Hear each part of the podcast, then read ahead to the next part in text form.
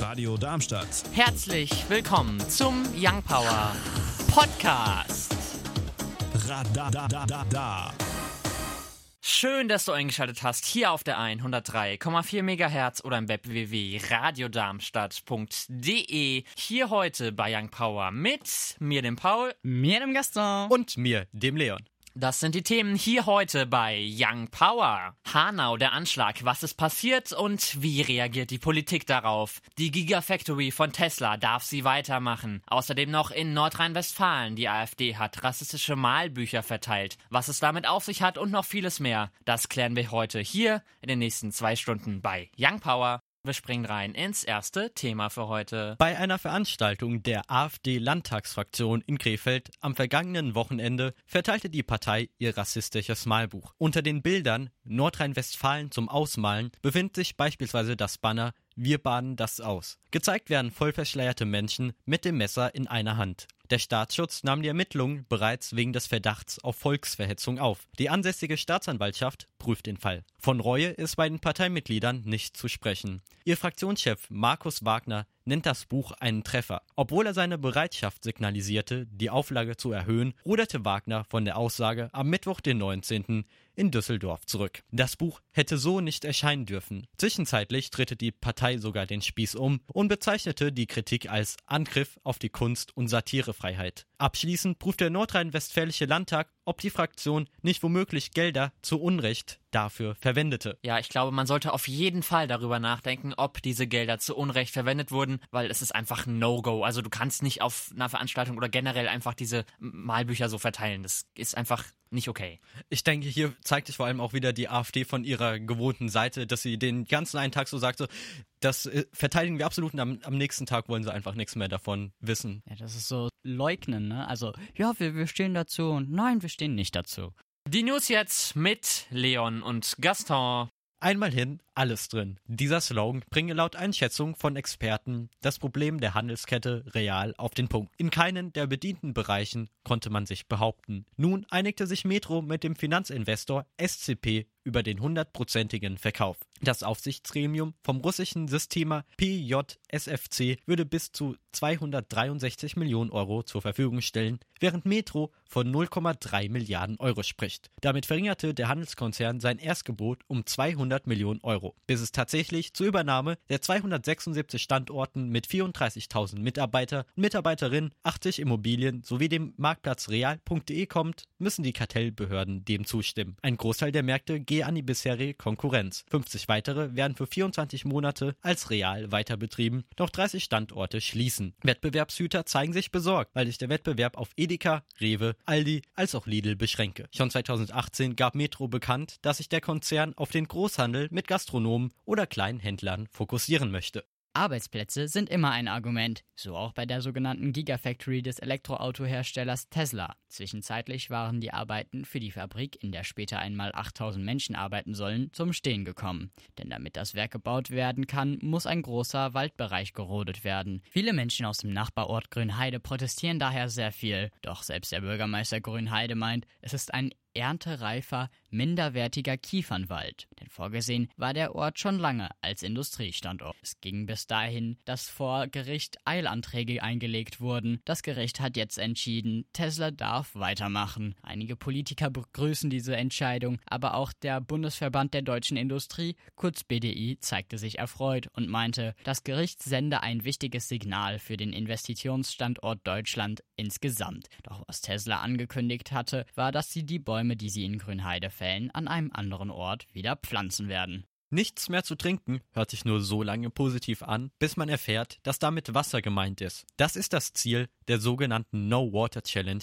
bei Instagram. Gurke und Melone statt Wasser. Nicht nur Ärztin Dr. Nadine Linden warnt ausdrücklich davor, weil der Körper auch ohne aktives Zutun Flüssigkeit verliert. Allein rund 800 Milliliter pro Tag gehen für die Atmung, Schleimhäute oder das Schwitzen drauf. Die Niere scheidet zwischen 1 bis 1,5 Liter aus. Insgesamt haben Menschen einen durchschnittlichen Bedarf von bis zu 2,5 Litern. Trotz des hohen Flüssigkeitsanteils bringt eine Gurke lediglich 30 Milliliter beim Entsaften. Daher empfiehlt Ärztin Dr. Linden täglich zwischen 1,5 bis 2 Liter dem Körper zuzuführen. Ansonsten kann es mit einer lebensbedrohlichen Dehydrierung enden. Aber warum das Ganze? Nun, Anhänger und Anhängerinnen der No Water Challenge glauben, dass ihnen Leitungswasser schade. Tatsächlich sind Schadstoffe im Leitungswasser durch alte Rohre oder Verschmutzung möglich, doch ist es das gleiche für zur Bewässerung oder zum Abwaschen. Außerdem ist der Fruchtzucker nicht zu vernachlässigen. Für Menschen, die Angst vor Mikroplastik haben, bieten sich Glaswasserflaschen an. Am Sonntag lassen sich viele Wolken blicken, die auch Regen mit sich bringen. Es wird windig bis stürmisch bei Höchstwerten von 7 bis 14 Grad. Am Montag dann weiterhin unbeständig, viele Wolken mit Schauern. Die Höchstwerte erreichen 6 bis 12 Grad. Am Dienstag dann erstmal wieder viele Wolken, die im Tagesverlauf immer weniger werden. Auch hier kann es wieder zu Schauern kommen, bei einer Temperatur von 4 bis 10 Grad. Uns findet ihr auch auf Instagram und Twitter Young Power Radar, Matt Simons und Cold. Den haben wir letzte Woche vorgestellt in der Young Power Neuerscheinungsrubrik. Auch diese Woche stellen wir natürlich wieder einen vor. Das Ganze wie immer dann um 10 vor 6. Und das ist 10 vor 6. Das bedeutet bei uns natürlich Zeit für die Young Power Neuerscheinungsrubrik. Was ist diese Woche neu rausgekommen? Da haben wir Selena Gomez und Feel Me. Egal ob Halle oder Lübcke, wenn man diese Namen hört, denkt man sofort an eins. An einen Terroranschlag. So passiert es auch am Mittwochabend in Hanau. Ein, wie mittlerweile bekannt ist, psychisch kranker Mensch ermordete mit rassistischem Hintergrund elf Menschen. Nachdem er in zwei Shisha-Bars um sich schoss, ermordete er auch seine Mutter und sich. Eine schreckliche Tat ohne Zweifel. Der Täter war nicht nur rassistisch, sondern glaubte auch an sehr verrückte Verschwörungstheorien. So soll er laut eigenen Videos zufolge geglaubt haben, dass verschiedene Geheimdienste die Welt regieren. Die Schob die Schuld von sich. Laut ihr soll der Täter nur ihre gewesen sein. Dem widersprechen alle anderen großen Parteien. Armin Laschet sagte beispielsweise, es gab immer schon psychisch Kranke. Die sind aber nicht zu Mördern geworden. Sie werden zu Mördern, weil in einer Gesellschaft diese Aggression geschürt wird. Lars Klingbeil von der SPD schlug vor, die AfD unter genaue Beobachtung des Verfassungsschutzes zu setzen. Einen Tag nach der Tat gab es viele Gedenkfeiern in allen großen Städten. Als weiteres Zeichen der Unterstützung sind 30 Menschen mit einem Reisebus von Halle nach Hanau gefahren.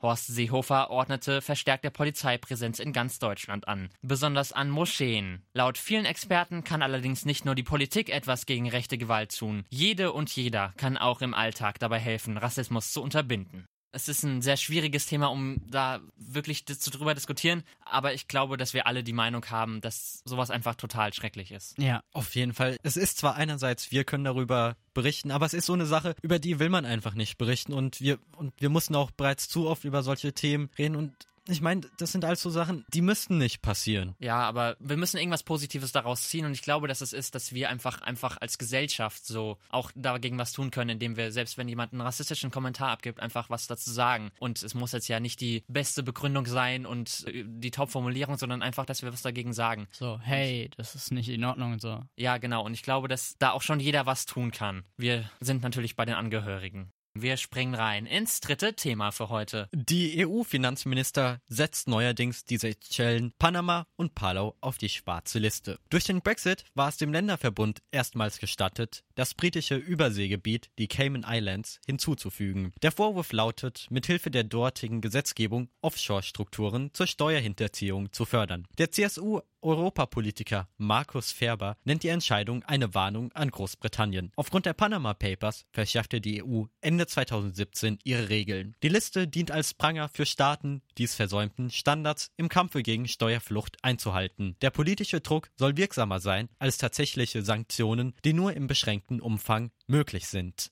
Wie findet ihr das denn, dass jetzt die Cayman Islands als britisches Überseegebiet da gelandet sind? Weil der Brexit ist ja auch erst ganz kurz her. Ich denke, das sind auch so Sachen, die hätte man absehen können. Dadurch, dass der Brexit in meinen Augen aus britischer Seite wenig durchdacht wurde, ist es wieder so ein Faktor, da denke ich mir auch, Leute, das hätten wir alles vermeiden können. Meint ihr, das war quasi einfach so eine Art Erpressung oder so eine, eine Aktion, um zu zeigen, dass sie jetzt doch eine schlechte Entscheidung getroffen haben, aus der EU auszutreten? Naja, es, also es gab ja auch einfach verschiedene Seiten, die gesagt haben, es war ja auch sehr knapp unter der Bevölkerung. Deswegen kann es schon sein natürlich, dass es, dass man da sagt, okay, wir unterstützen das nicht oder wir wollen zeigen, dass äh, wir das als falsch ansehen und dann halt so, so einen Schritt geht. Und wir springen rein ins vierte und letzte Thema für heute. Es ist ja kein Geheimnis, dass es in einigen Staaten einen sehr geringen Mindestlohn gibt. Das heißt konkret 1,87 Euro in Bulgarien und es kann hochgehen bis 12,38 Euro in Luxemburg. Doch das will Bundesarbeitsminister Hubertus Heil ändern, besonders bei den anstehenden EU-Ratpräsidentenwahlen. Doch was der Minister von Beginn an meint, ist, dass Umsetzung wieder am Land liegen würde. Die skandinavischen Länder beharren darauf, dass ihre Tarifparteien die Bestimmungen der Mindestlöhne weiterhin durchführen. Ursula von der Leyen hingegen redet nicht von einem einheitlichen Mindestlohn, sondern eher von einem rechtlichen Rahmen für den Mindestlohn in EU-Ländern. Manche Parlamentarier meinen, man sollte 60 Prozent der mittleren Löhne nehmen. In Deutschland würde das einem Mindestlohn von 12 Euro entsprechen. Heil plant daher ein informelles Treffen der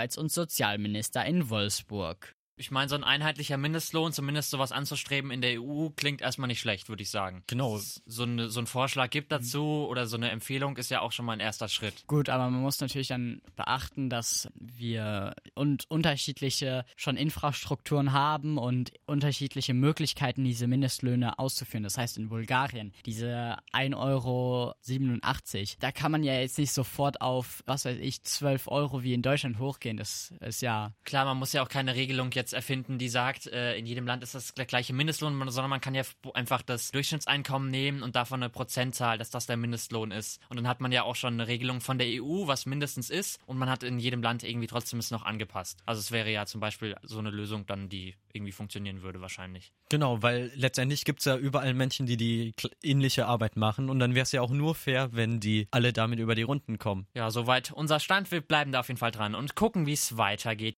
Zur Abwechslung mal mit den aktuellsten Champions League Ergebnissen. Atletico Madrid bezwingt am Dienstag Liverpool mit 1 zu 0. Der BVB gewinnt gegen PSG 2 zu 1. Atlanta Bergamo gegen Valencia dann 4 zu 1 am Mittwoch und ebenfalls am Mittwoch Tottenham gegen RB Leipzig. Da ging es 0 zu 1 aus. Am Dienstag dann Chelsea gegen den FC Bayern und ebenfalls am Faschingsdienstag noch Neapel gegen den FC Barcelona. Olympique Lyon gegen Juventus Turin dann am Mittwoch ab 21 Uhr und ebenfalls ab 21 Uhr am Mittwoch dann Real Madrid Madrid gegen Manchester City und wir werfen einen Blick auf die aktuellen Radiocharts. Auf Platz 10 vorzufinden Nico Santos, Play with Fire. Auf der 9 dann Robin Schulz zusammen mit Alida, In Your Eyes. Auf der 8 dann Topic und A7S, Breaking Me. Auf der 7 dann Fingertips von Tom Gregory. Die 6 belegt Harry Styles mit Adore You. Auf der 5 dann Maroon 5 und Memories. Auf der 4 vorzufinden Regard mit Wide It. Die 3 belegt Louis Capaldi, Before You Go. Auf der 2 Felix Jen zusammen mit Weiß und Miss Lee. Close Your Eyes. Auf der 1 dann The Weekend. Und Blinding Lights.